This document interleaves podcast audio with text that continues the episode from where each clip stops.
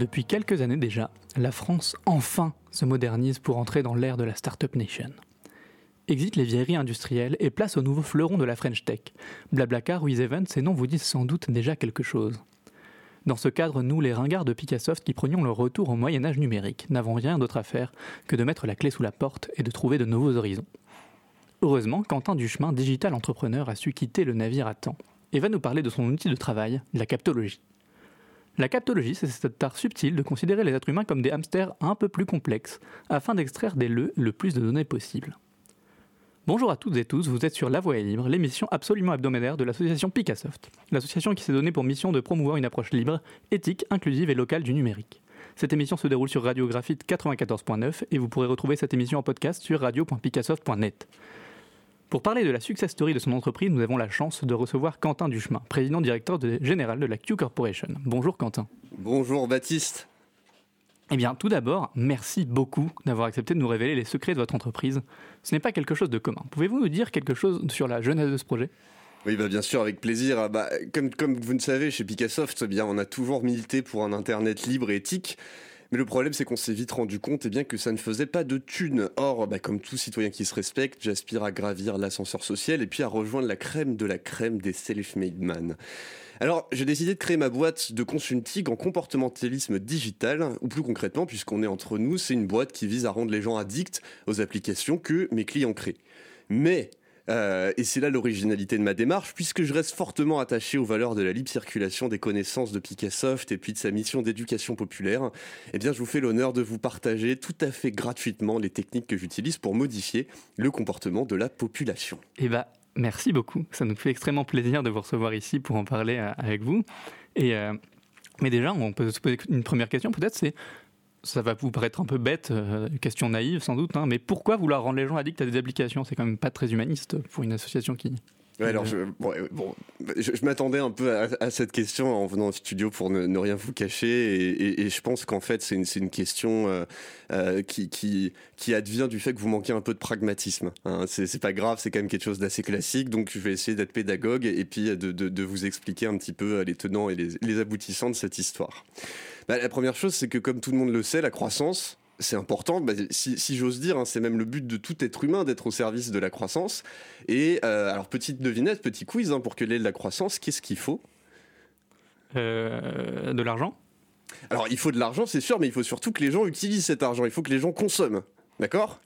Et on s'est rendu compte en fait d'une chose ces dernières années, c'est que si jamais on collecte assez de données sur les gens, eh bien on est capable de deviner extrêmement précisément bah, leur personnalité. Donc s'ils ont une maladie, euh, s'ils attendent un enfant, euh, ce qu'ils pensent de tel ou tel sujet d'actualité, leurs envies, euh, ce qui les agace, leurs addictions, leurs angoisses, enfin voilà, tout un tas de choses.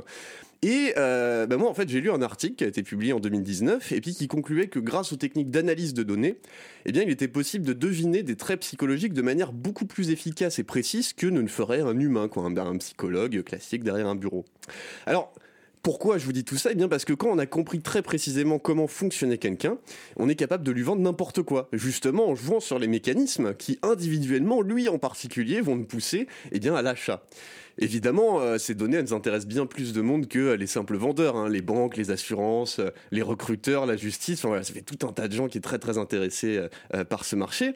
Donc, ce que je veux vous faire comprendre, c'est que les informations que vous possédez sur une personne, eh bien, elles ont une valeur, hein, une valeur sonnante et trébuchante qui est pas négligeable, puisqu'elles permettent de comprendre ses faiblesses, ses biais, ses désirs, et donc, de manière assez magnifique, de lui vendre plus de choses.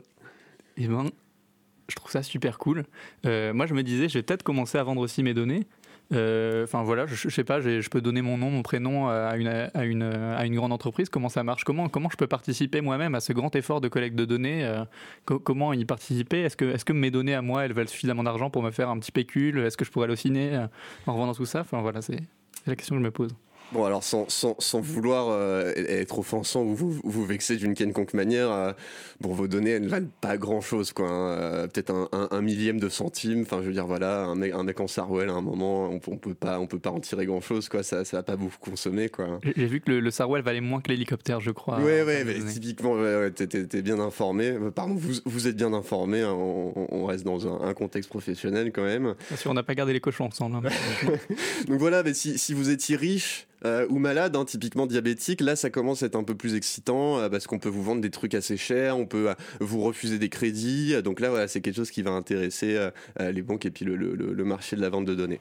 Donc, euh, pour résumer, euh, on a des informations intimes hein, sur les gens qui valent très cher, en particulier euh, dans, dans, dans bah, voilà, s'ils sont riches, ils ont un yacht, etc.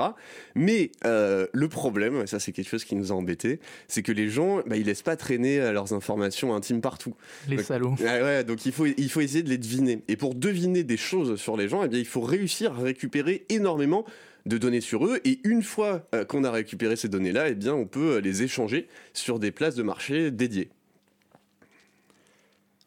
Alors, il me semble que tout ça, euh, cette récupération généralisée de données, ça porte un nom, un nom un, peu euh, qui fait peur, j'ai envie de dire, le, mot capitalisme de surveillance. Alors on a fait une émission là-dessus, hein, c'est un terme qui, a été utilisé par la chercheuse Shoshana Zuboff pour désigner ce marché basé sur la collecte de données systématique et à grande échelle. Et elle expliquait notamment que euh, nous ne sommes pas le, produit que vend Google. Nous sommes des objets dont la, manière, dont la matière est extraite euh, expropriés puis euh, injectés dans des usines d'intelligence artificielle de Google qui fabriquent des produits prédictifs. Et c'est ces produits qui sont vendus aux, clients. Donc c'est ces ensembles de données, etc. Euh, est-ce que vous, vous êtes d'accord avec cette proposition?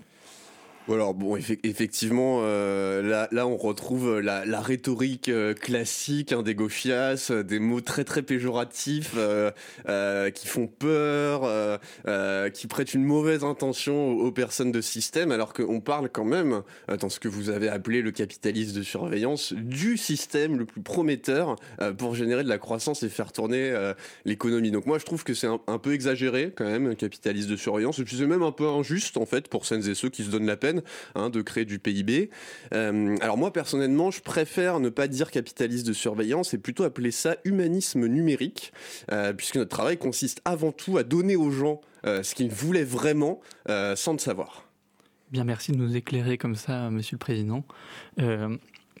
Alors, dites-moi, Monsieur le Président, directeur général, vous avez donc une entreprise de collecte de données qui repose sur une science assez nouvelle, que dis-je, une science vraiment innovante, une science de rupture, comme si, si j'ose dire.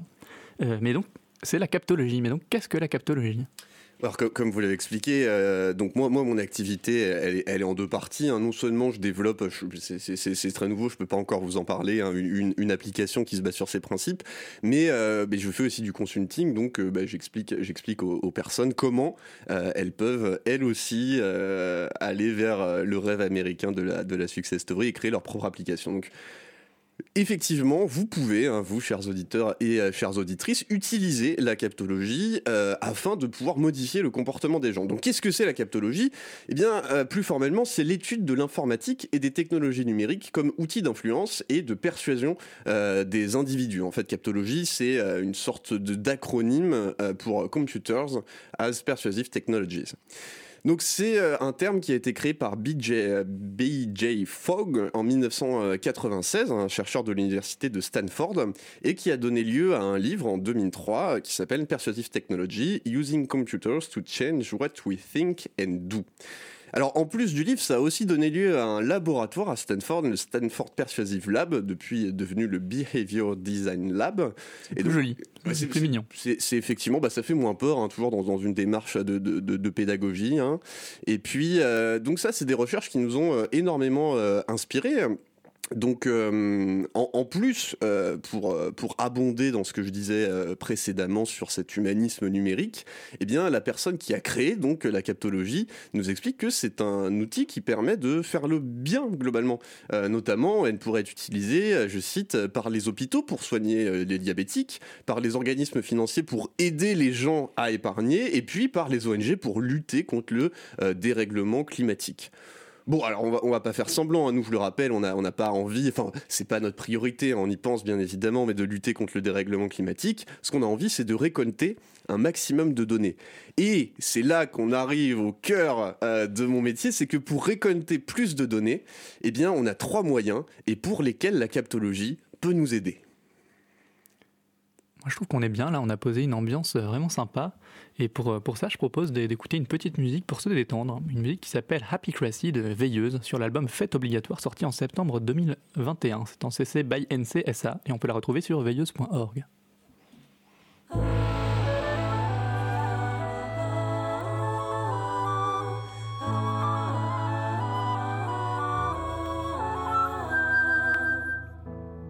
Dans le jardin d'Éden la vie est un grand jeu. Pas de place pour la haine, ni les débats houleux. Tout ce qu'on y entend sont les messages d'espoir. C'est l'éternel printemps, la fête obligatoire. Le bonheur devenu emblème dégouline encore et encore. Des bouches gonflées comme les œdèmes d'un paradis technicolore. Du flic au fossoyeur, tout le monde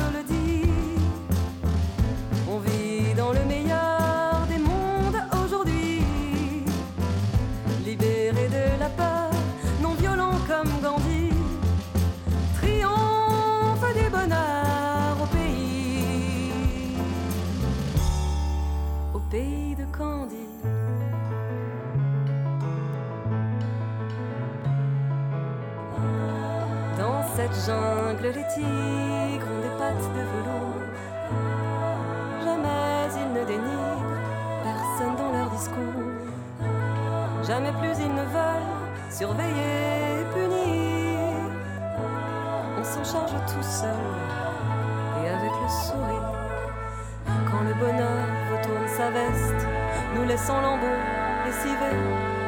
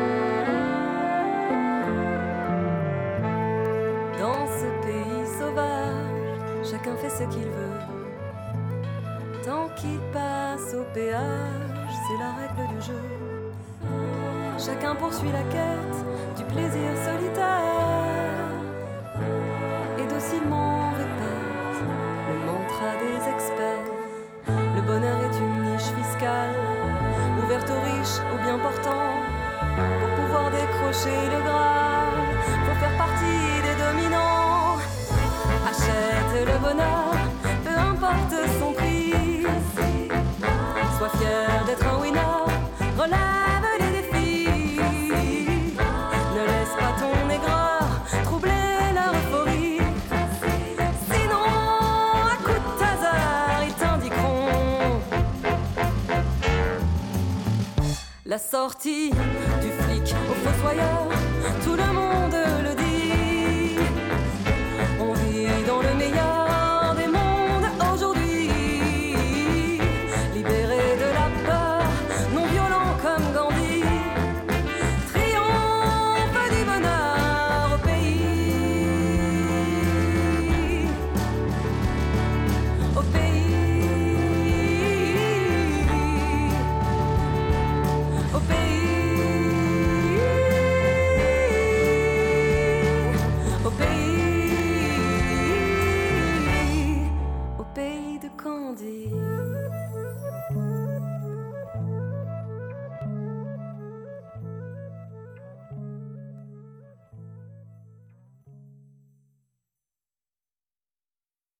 De retour dans La Voix est libre sur Radio Graphite. Je suis toujours en compagnie de Quentin Duchemin. Rebonjour Quentin Duchemin.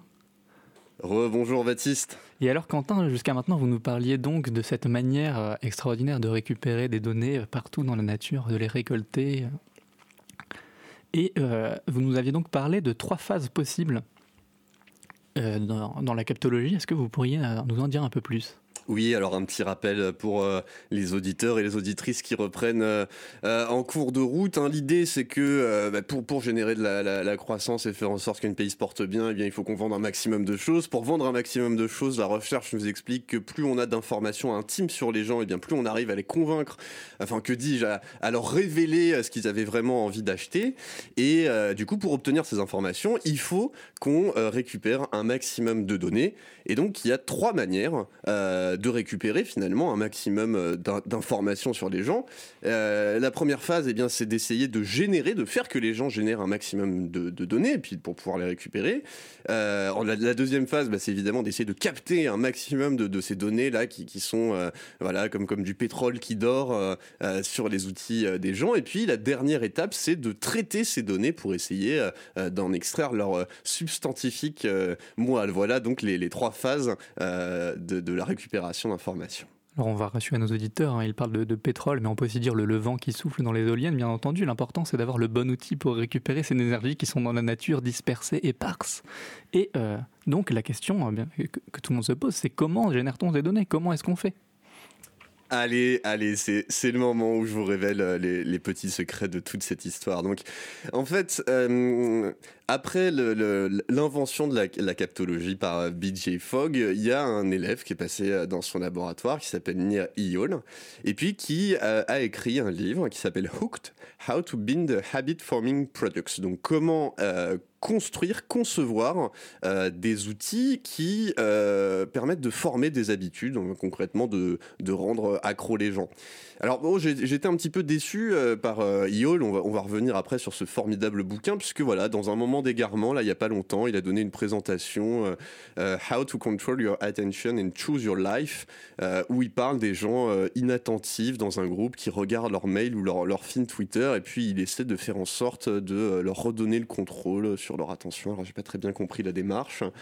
Euh, Est-ce que c'est pas s'opposer à la croissance finalement bah si, complètement, complètement. Mais j'ai été rassuré euh, puisqu'à la- au milieu de sa présentation, euh, il nous dit alors qu- qu'est-ce qui se passe finalement quand les gens regardent comme ça leur téléphone? Est-ce que c'est vraiment la faute de la technologie ou bien se passe-t-il quelque chose de plus profond? Et puis finalement, il explique qu'en fait c'est pas c'est pas sa faute, hein, c'est pas la faute à son bouquin si les gens deviennent accros, mais c'est parce qu'ils sont malheureux. Du coup, il cherche euh, il cherche autre chose à faire. Donc c'est bon, j'ai été rassuré. Je me suis dit qu'effectivement nous finalement on faisait que donner un moyen aux gens de, de sortir de, de leur malheur. Quoi. Donc bon, finalement, peu importe à qui est la faute, hein, l'important, euh, c'est qu'on arrive à, à rendre les gens accros. Donc le but de la méthode euh, Near Eon, c'est de créer des habitudes, et par habitude, ce qu'on entend, c'est des comportements qui sont réalisés avec peu ou aucune conscience, et c'est une méthode en quatre phases. Euh, Jingle. la première phase, eh bien, c'est euh, le. Alors là, là, là, on, on se met dans un contexte où, euh, voilà, vous voulez faire une application qui rend les gens accros, ok? Donc cette application, elle doit comporter quatre éléments. Le premier, c'est un trigger, un déclencheur externe, c'est-à-dire quelque chose qui va faire que les gens pensent à utiliser votre application. Alors je reviendrai sur des exemples après. La deuxième, c'est il faut que l'utilisateur il fasse une action suite à ce trigger. Et il faut que cette action elle soit la plus simple possible, qu'elle soit la moins coûteuse possible. Ah, parce que sinon, c'est bien, les gens sont des fainéants, ils veulent même pas traverser la rue. Enfin, donc, du coup, oui, il faut vraiment que ce soit euh, pas compliqué. Faut les prendre par la main finalement. c'est- On peut Il faut, assister les il gens. faut hein. faire preuve de pédagogie. D'accord. Exactement. Euh, la troisième, c'est une récompense euh, variable une fois que l'action a été réalisée. Donc, euh, en fait, par récompense variable, on entend une récompense qui peut être, enfin, un, un retour qui peut être agréable, euh, qui peut être neutre ou qui peut être euh, désagréable. Alors, pourquoi la récompense variable? Puisqu'on sait depuis euh, les expériences, en, notamment de, Skinner en 1950, que ce sont les récompenses variables qui produisent les comportements les plus compulsifs. Typiquement, là, dans, cette fameuse expérience, on, retrouve une souris ou un rat qui a à sa disposition un petit bouton sur lequel il peut appuyer pour obtenir de la nourriture. Et dans une situation contrôle, euh, il y a de la nourriture systématiquement euh, quand il appuie, donc voilà, il mange à sa faim. Et euh, dans, une autre situation, eh bien, des fois il y a de la nourriture, des fois il y en a pas, et on se rend compte que dans ce cas-là, eh bien, le rat ou la souris va appuyer de manière hyper compulsive sur l'interrupteur. Et euh, c'est un peu ce qu'on retrouve aussi avec le, un petit peu dans les machines à sous, avec l'idée que euh, euh, on a l'espoir en fait qu'à un moment la récompense va venir soulager notre frustration de pas avoir eu la récompense la dernière fois. Enfin voilà, donc on a tout un tas de recherches qui nous disent que c'est la bonne chose à faire pour que les gens reviennent le plus souvent possible. Et puis enfin la quatrième étape, c'est euh, l'investissement, euh, un investissement personnel, donc euh, faire quelque chose de nouveau une fois qu'on est bah, typiquement sur l'application, qui changera la manière d'interagir avec l'application la prochaine fois, etc. Alors, je vais, vous donner, histoire d'être un peu plus concret, un, exemple de, d'une entreprise, bon voilà, qui, qui quand même a un peu mieux réussi que moi. hein, je reste modeste malgré malgré ma success story. C'est Facebook. Alors. Prenons euh, l'exemple donc de Facebook. Qu'est-ce que c'est une trigger dans le cas de Facebook? Eh bien, c'est tout simplement la notification. Voilà, Facebook vous envoie une notification. Vous étiez en train de, de, de- bah, je sais pas, euh, vous, qu'est-ce que vous pourriez faire, Baptiste, sur votre temps libre, du pain ou, euh, ou peut-être planter des Euh, carottes. coup de rince à Well, par exemple. Rince à Harwell, voilà ce genre de choses. Et hop, une notification vous sort euh, de votre marasme intellectuel et, et, euh, vous donne envie d'aller euh, sur Facebook. Super, mon ami a publié quelque chose. Exactement. Donc ça, c'est une trigger, c'est un déclencheur. La deuxième étape, c'est euh, l'action. Bah, l'action, elle est, elle est toute simple, hein, puisqu'il suffit simplement de, de prendre votre, euh, votre téléphone et puis d'ouvrir euh, l'application. Donc là, on, on rentre vraiment dans les critères. Facile. Ensuite, la récompense variable. Pourquoi variable? Eh bien parce qu'en fait, ça peut être plein de choses. hein. Ça peut être un message sympathique. Bon, ça c'est plutôt cool. Euh, ça peut être une publication où vous avez eu euh, très très peu de likes. Donc ça c'est pas très cool. hein. Vous n'êtes pas très content. Vous auriez aimé que le, monde entier euh, partage votre article sur la permaculture. Ça peut être une information très intéressante. typiquement, bah voilà, la- la- je sais pas, une levée de fonds de, de- de la dernière startup de, de patates connectées. Donc là, on est très content. Ou alors, ça peut être, euh, je sais pas, un message de l'administration de l'UTC, auquel cas, là, bon, voilà, on est un peu déçu, on n'est pas très content. Donc, la récompense variable, elle marche très très bien. Et ensuite, euh, dernière étape, l'investment, eh bien, ça peut être poster un nouveau message, puisque la dernière fois, enfin une nouvelle publication, puisque la prochaine fois qu'on reviendra dessus, eh bien, euh, on aura eu des réactions ou non, donc ça nous incite à revenir, laisser un commentaire, compléter son profil, rejoindre un groupe, donc pareil, on aura des nouvelles de ce groupe, on aura envie de revenir, la- la- l'application est augmentée, tester une nouvelle fonctionnalité, etc. Donc, en fait, là où c'est euh, le, but final de la méthode de, de Nir Eyal, c'est qu'au bout d'un certain nombre de cycles, avec trigger, action, récompense variable et investment, eh bien, le trigger, le déclencheur devient interne. C'est-à-dire qu'il n'y a même plus besoin de notification pour que vous ayez envie d'aller sur Facebook. Et c'est là que l'habitude est formée. Donc typiquement, si à chaque fois euh, que vous vous ennuyez, que vous êtes énervé, que vous êtes fatigué, que vous avez rien à faire, eh bien vous allez sur Facebook, c'est que le déclencheur a été intériorisé. Donc à partir de ce moment-là, ce qu'on a réussi à faire, c'est de créer une fréquence d'utilisation euh, de l'application que vous êtes en train de concevoir qui est plus élevée. Alors très bien, donc ça va nous permettre a priori de récolter, de générer un petit peu plus de données. Mais comment est-ce qu'on fait Puisque bon, s'il reste deux minutes dessus, c'est pas très intéressant. Pour garder les gens sur l'application le plus longtemps possible? Et bien là, il y a tout un tas de techniques. euh, bon, on va pas, je vais pas tout, tout détailler ici, mais par exemple, euh, le scroll infini. Eh bien, euh, c'est une méthode de conception qui fait en sorte qu'on a envie euh, d'aller bah, tout en bas du film finalement. C'est-à-dire que sur Facebook, à chaque fois qu'on scrolle, euh, on a des nouvelles publications, on se dit que finalement, si on continue pas à scroller, on va rater quelque chose potentiellement. On a envie de voir tout ce qui s'est passé euh, depuis la dernière fois. Et donc là, finalement, euh, ce, qu'on fait, c'est tout simplement jouer sur une, condition hein, qui existe chez, beaucoup de gens aujourd'hui. Euh, c'est le FOMO, pour Fear of Missing Out. C'est la, peur de rater quelque chose qui pourrait nous être utile socialement, pour discuter avec ses pairs, etc. En plus, on s'est rendu compte, hein, pareil, en, psychologie expérimentale, on a fait des, des, des IRM, etc., euh, que le cerveau euh, a une appétence toute particulière pour euh, la nouveauté. C'est-à-dire que dès qu'on lui présente euh, une information nouvelle, on a un, petit shot de dopamine et il va même préférer en général aller dans cette direction, même de manière un petit peu euh, irrationnelle, que de rester sur, euh, sur ce qu'il connaît pour peu que ce soit pas trop nouveau. Donc bah, c'est exactement ce qui se passe hein, avec les notifications. On a une petite information, mais on, on l'a pas complètement. Donc hop, on veut aller voir l'information complète. Et puis c'est une information nouvelle. Du coup, a priori, c'est intéressant pour le cerveau. Pareil pour le scroll infini, etc., etc. Euh, d'autres astuces, hein, à part le scroll infini, eh bien c'est les recommandations hein, en, fonction de, ce que vous venez de voir ou de ce que vous aimez, euh, les, suggestions, la lecture automatique qui fait qu'on va plus facilement être dans, bah, un comportement passif et laisser les, les vidéos se jouer plutôt que d'activement quitter euh, l'application, etc. Donc, en fait, le but de toutes ces techniques, euh, si je puis dire, c'est d'optimiser euh, la frustration des utilisateurs. Euh, c'est-à-dire qu'il ne faut pas qu'ils soient trop frustrés parce que sinon ils quittent l'application et puis bon, bah, nous on voit notre argent papillonner. Et s'ils sont pas assez frustrés, eh bien ils vont pas avoir en fait ces comportements compulsifs de vouloir continuer à, avoir pour finalement enfin guérir de leur insatisfaction. Donc, avec tout... Oui? Ok, très bien. Merci. Euh, n'hésitez pas à, me couper, évidemment, hein, si, jamais euh, c'est pas clair.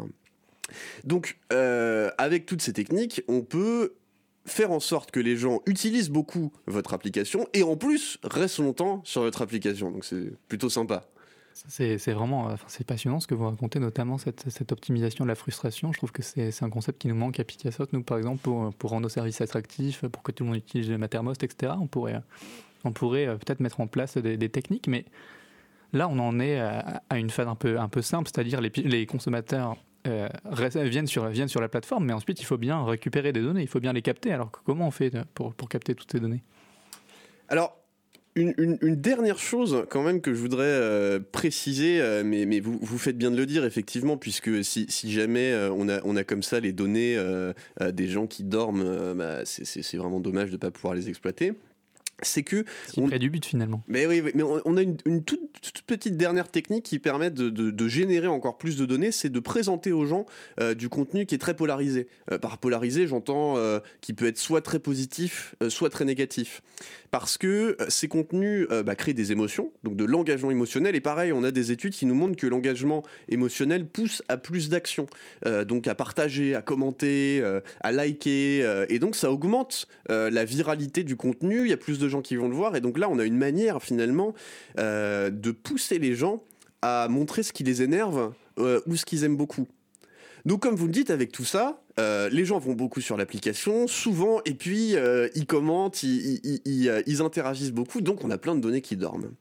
Et comme vous l'avez justement souligné, eh bien, il faut réussir à capter ces données. Alors comment est-ce qu'on capte ces données? Alors là, on va on va vraiment pas faire un, panel parce que comme, euh, comme on l'a vu, hein, on est dans une société où euh, il y a des capteurs globalement partout qui permettent de, récupérer euh, tout un tas de données. Sur le web, alors en particulier, on a des outils comme Google Analytics, l'outil d'analyse d'audience que, que, beaucoup d'administrateurs de, sites web utilisent. ce qui est intéressant avec Google Analytics, c'est que à chaque fois que vous allez sur un site internet, hein, n'importe lequel, alors pas celui de Picassoft, mais je sais pas, le un site de votre banque ou je sais pas trop quoi qui utiliserait cet outil pour faire des statistiques d'audience, eh les données, à un moment, arrivent chez Google. C'est-à-dire que Google sait que vous avez consulté euh, telle ou telle page web, quand bien même vous n'utilisez pas de manière générale Google. Donc, ce que ça veut dire, c'est que euh, au bout d'un moment, Google peut se faire une idée de tout, quasiment une grande partie euh, des sites que vous avez visités, sans que vous utilisiez d'outils Google. En fait, dans les 10 millions de sites les plus populaires, il y a 50% de ces 10 millions de sites qui incluent euh, Google Analytics. Donc ça, ça, fait déjà pas mal pour se faire une idée de l'historique de navigation de, quelqu'un. Facebook, notre, maître à penser, je dois, bien l'avouer, a aussi sa, technologie, notamment les boutons euh, j'aime hein, sur, sur les sites internet que vous pouvez visiter. bah, dès que vous voyez un petit bouton j'aime, hop, ça envoie euh, une information à Facebook que vous avez visité ce site. Donc ça permet déjà de, de récolter un petit peu voilà, qu'est-ce que vous faites en dehors de l'application? Donc ça c'est plutôt cool, hein, ça donne des infos en plus. Et, alors petite précision, même sans cliquer. Hein, ah oui, oui. Euh. Ce serait un peu dommage de devoir attendre le clic de l'utilisateur qui, qui dise j'aime, etc. Ce serait long, fastidieux. Ah oui, oui, oui. Nous, on est là pour faciliter la vie aux gens quand même. Hein. On, on, va pas leur demander d'envoyer euh, eux-mêmes leurs données. Enfin voilà, ça serait pas, pas très, pas très pratique, hein, pas très web 4.0. Donc euh, voilà, on a des mesures et, et une agrégation de tous les comportements de beaucoup de gens sur la quasi-totalité du web, même quand on n'est pas sur Facebook, sur Google, etc. Mais bon, là, c'est un peu, euh, c'est un peu 2010 en fait, hein, ce que je vous raconte. Euh, aujourd'hui, on a beaucoup mieux. En fait, on peut suivre toute la vie des gens euh, dans les moindres détails. Alors, c'est vrai que euh, ça, c'est un vieux rêve. Hein. À l'époque de la Stasi, euh, on faisait déjà ça, mais le problème, c'est qu'il fallait bah, des dizaines de filatures et puis beaucoup d'agents pour récolter euh, les informations de la vie des gens. en plus, ils n'étaient pas, ils étaient pas au courant. Ils n'étaient pas d'accord, en plus. Ils n'étaient pas d'accord. C'est quand même leur comportement éthiquement discutable. Oui, alors, que, alors que là, ils sont d'accord. Oui, oui, bien sûr. Bah, ils, ont, ils ont donné leur accord. On est quand même dans les clous de la loi, bien sûr. Et puis, ça, ça, ça coûtait extrêmement cher. Mais heureusement aujourd'hui, je vous le donne en mille, on a les smartphones. Les smartphones, alors moi ça me régale chaque matin quand je me lève, je me dis mais quel... merci quand même, euh, merci Steve Jobs d'avoir euh, inventé ce merveilleux concept. 15 ans déjà. 15, hein. ans déjà, c'est vrai. C'est beau, c'est beau et il faut me dire que c'est beau.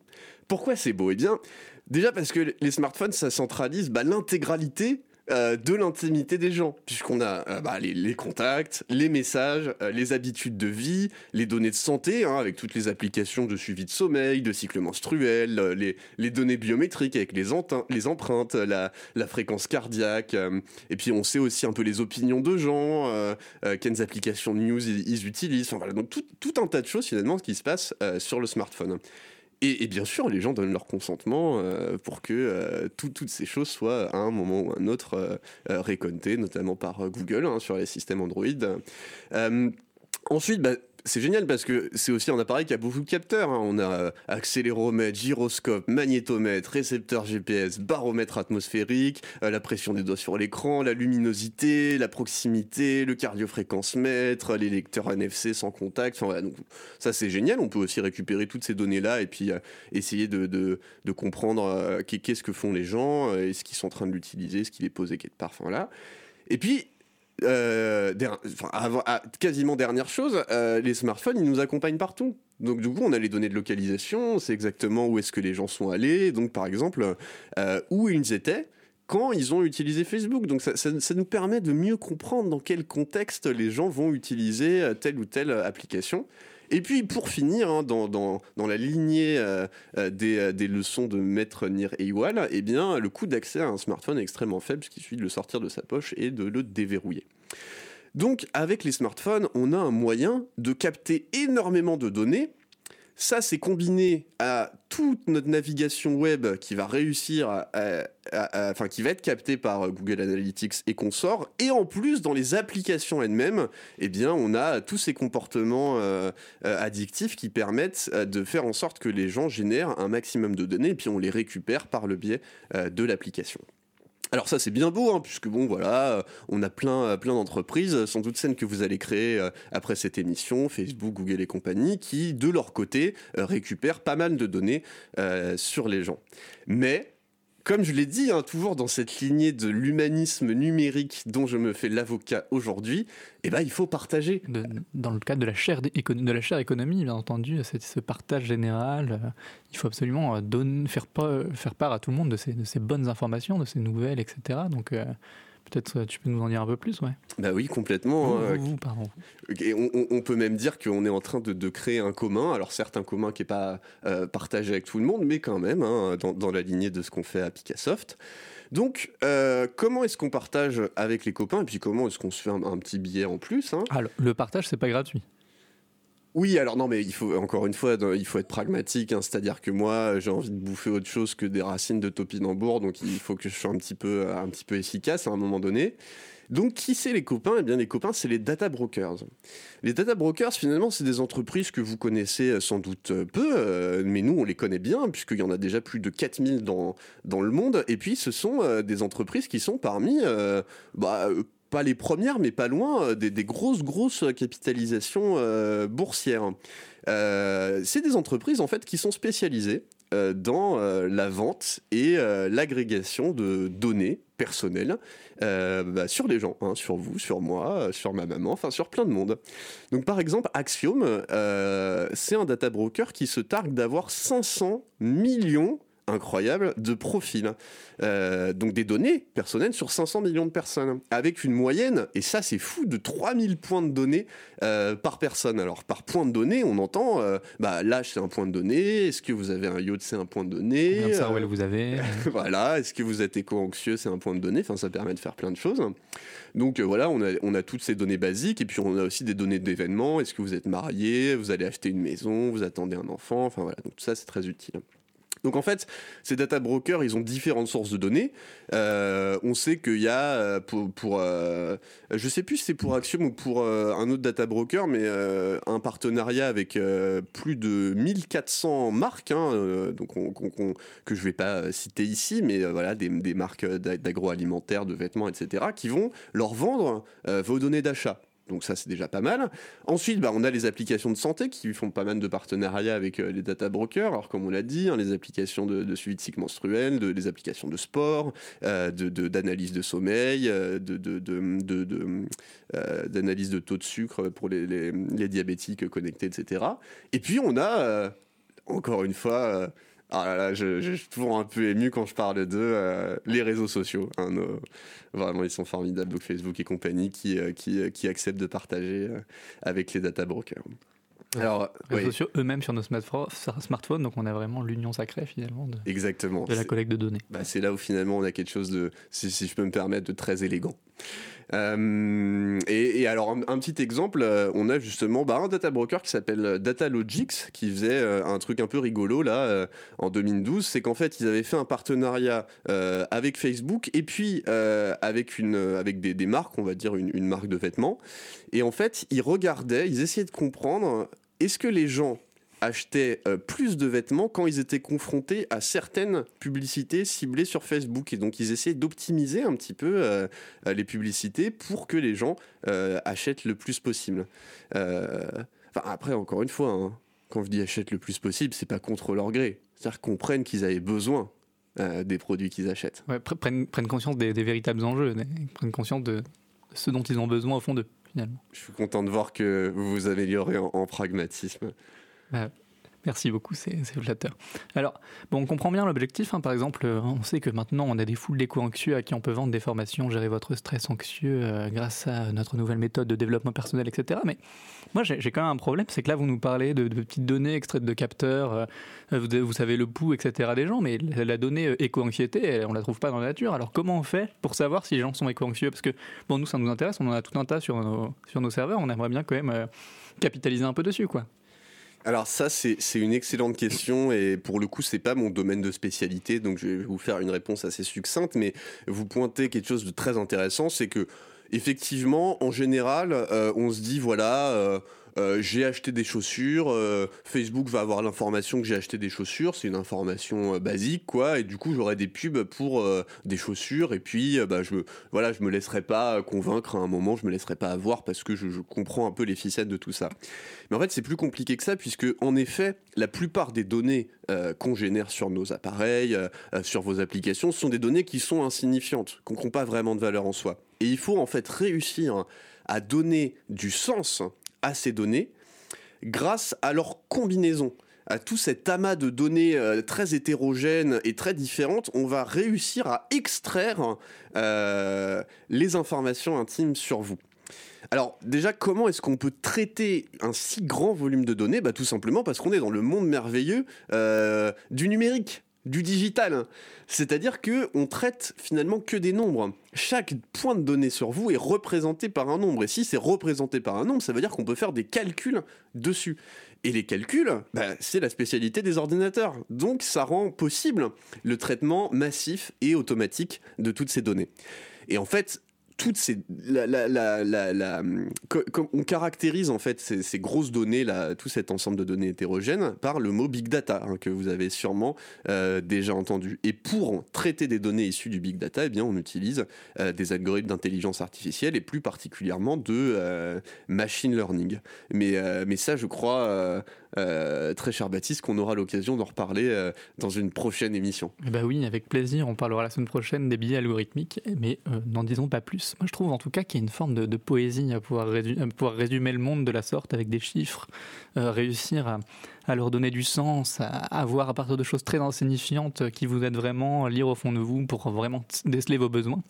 Euh, bah, en tout cas, merci beaucoup. On va revenir, euh, enfin, rester avec nous pour, la suite. En attendant, euh, grâce au compteur de likes derrière moi, nous avons réussi à profiler nos auditeurs pour déterminer que ils veulent écouter du bon gros punk sa mère. Et nous allons donc vous faire écouter la musique I Was de Younger Us de l'album Tired Tired sorti en 2019. C'est en CC by NCSA et on peut retrouver ça sur younger, youngerusyo.bandcamp.com.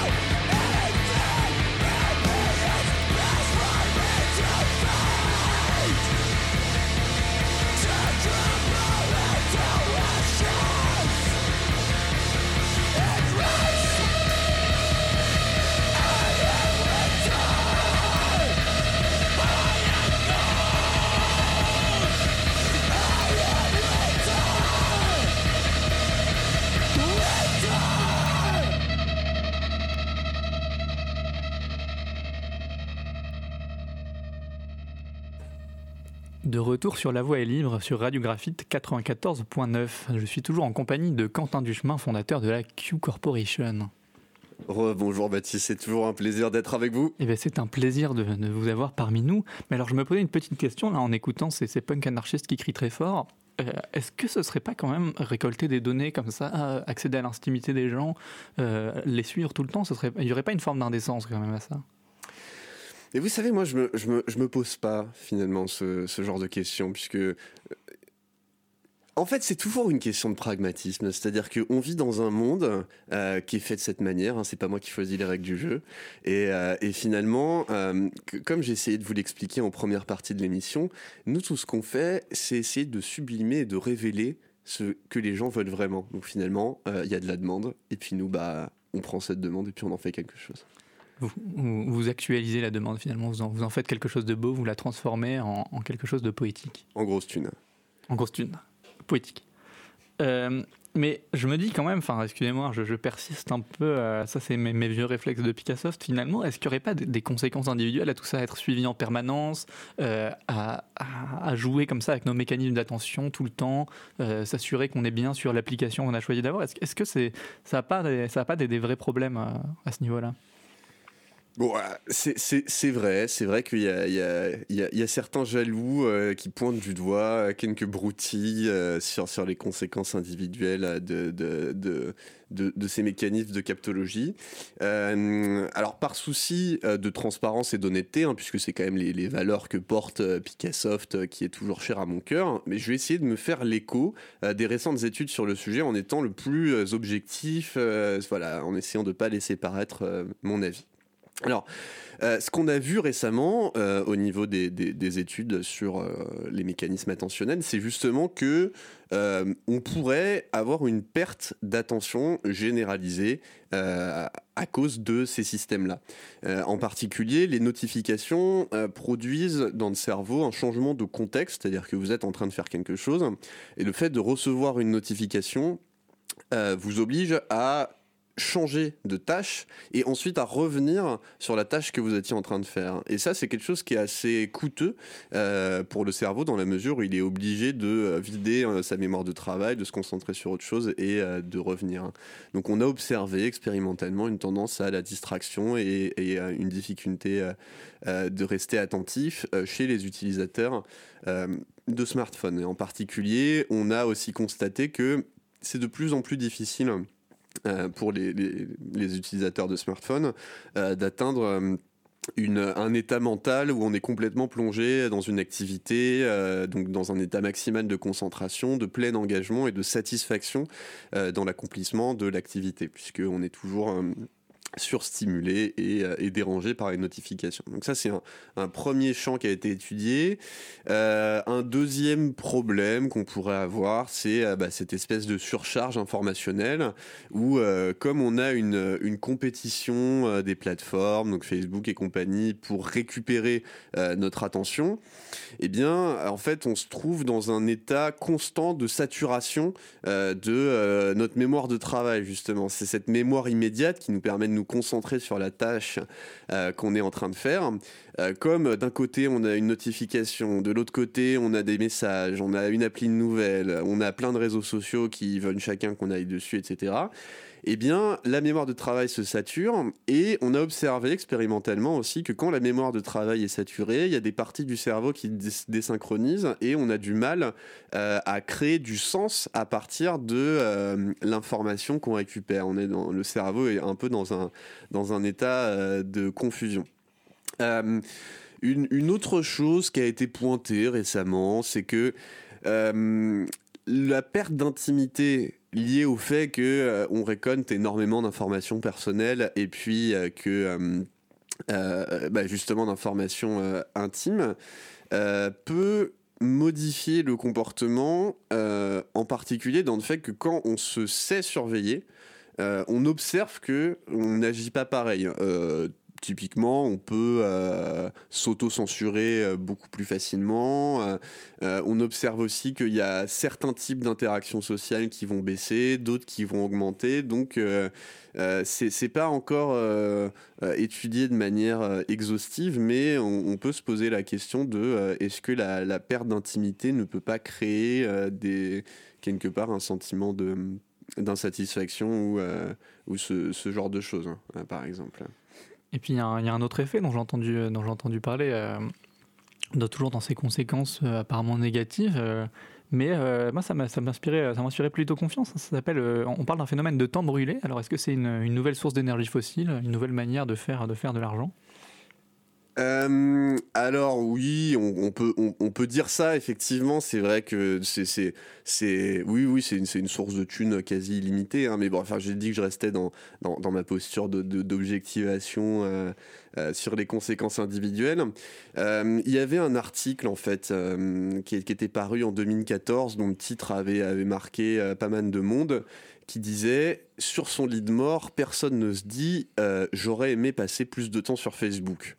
Alors moi, moi, aussi, hein, pardon, je, reviens. Et donc, en fait, euh, l'idée, c'est que le temps passé sur les applications euh, qui ont été conçues par les mécanismes de la captologie, c'est un temps qui, non seulement on ne voit pas passer euh, quand on est dessus, on peut avoir passé trois heures sur Candy Crush et se dire mais ça fait déjà trois heures, mais en plus, c'est un temps qui ne crée pas de souvenirs, qui, dont on n'a pas l'impression qu'il a été long a posteriori. À l'opposé, par exemple, de quand on part en vacances, euh, à la fin de la semaine, on se dit ah, c'est passé super vite, mais quand on s'en rappelle, on a un ensemble de souvenirs qui est riche. Euh, on se rappelle de ce qu'on a fait euh, chaque jour, etc.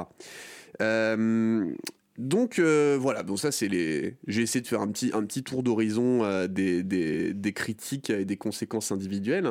De vous faire l'avocat du diable des gens qui, qui critiquent cette technologie finalement. Oui, exactement, mais encore une fois, hein, toujours par, par souci euh, de transparence. mais maintenant, si vous me permettez de revenir un petit peu dans, dans mon rôle d'entrepreneur du digital et de donner mon avis, moi je dis qu'on en fait quand même un peu tout un plat hein, pour deux, trois difficultés à se concentrer. oh là là, on se rappelle plus, on crée pas de souvenirs, alors qu'on passe quand même à côté de l'essentiel quand on voit ce qu'on gagne à côté. Euh, bah vous, vous gagnez ce dont vous avez toujours rêvé. Et nous, on gagne des thunes. Donc voilà, comme on dit chez moi, c'est euh, gagnant-gagnant. On pourrait même dire euh, le risque-bénéfice est clairement en faveur du bénéfice. C'est win-win finalement. Chacun, chacun ressort avec, avec ce qu'il veut. Et eh ben, merci beaucoup Quentin Duchemin, c'était vraiment passionnant. On a pu en apprendre beaucoup. D'abord sur cette science extraordinaire qu'est la captologie, se rendre compte à quel point elle est partout et à quel point elle nous permet de donner nos, données euh, à des grandes entreprises. Et puis on a vu également comment traiter ces données et éventuellement quelques, quelques conséquences néfastes. Mais euh, moi, j'ai pas vu grand-chose de, vraiment bien alarmant. Donc on peut se dire à la semaine prochaine. Euh, la semaine prochaine, nous aurons une émission sur les biais algorithmiques sur... sur, graphique, sur Graphite toujours, et vous pourrez retrouver ce podcast d'ici la semaine prochaine sur radio.picassoft.net. Salut Baptiste. Salut.